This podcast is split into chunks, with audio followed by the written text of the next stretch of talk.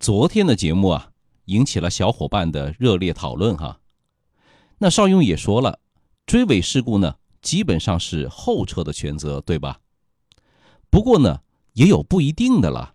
今天呢，就来补充一下，有时候追尾啊，不一定是后车的全责。哎，在一些特殊的情况下，追尾会由前车来负担责任的。来总结一下哈。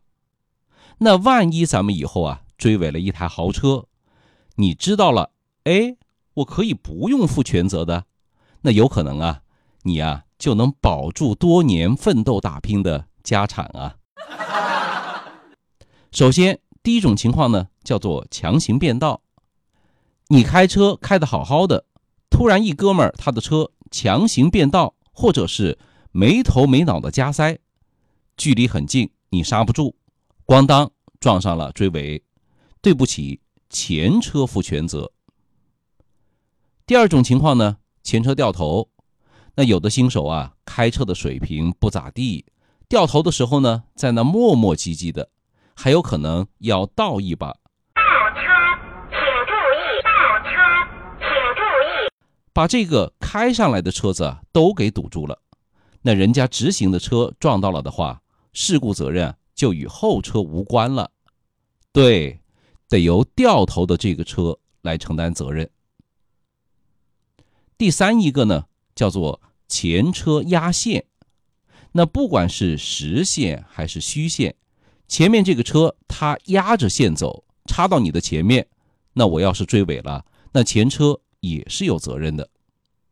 但这里呢有个前提，就是啊，它这个压线行驶的行为。影响到了你的正常行驶，那你不能说前面的车等红灯的时候，或者呢堵车堵在那里，人家一直都没动，那你去追人家的屁股，咣当还要人家负全责，没这个道理吧？是不是？那因为人家前面的车根本就没有影响到你的正常行驶嘛。好了，咱们继续说，第四个呢？开斗气车，前面的车和你斗气，在你的前方滋一脚紧急刹车，或者呢紧急并线不让你好过，挑衅你。这个时候啊发生了追尾事故，那你斗气的车子就要负全责了，与我们后面的车无关的。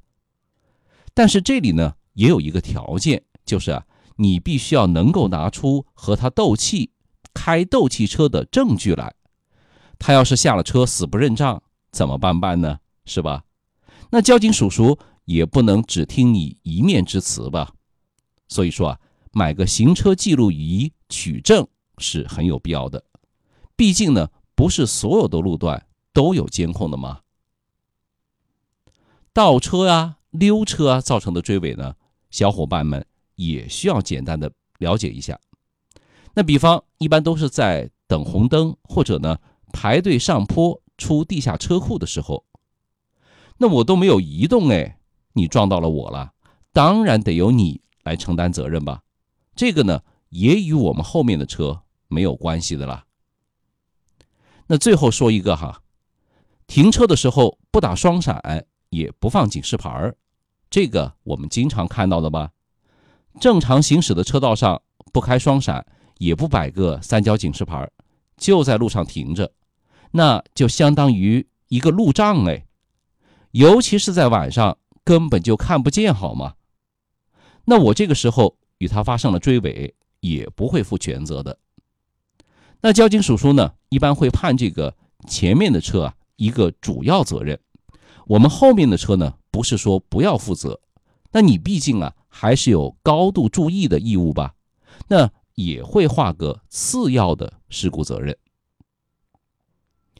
那说了这么多，其实啊，一句话可以总结：老老实实的开车，不管是谁的责任，不发生事故啊，才是王道啊。少英说交通，您开车、养车、用车的小帮手，关注一下吧，拜拜。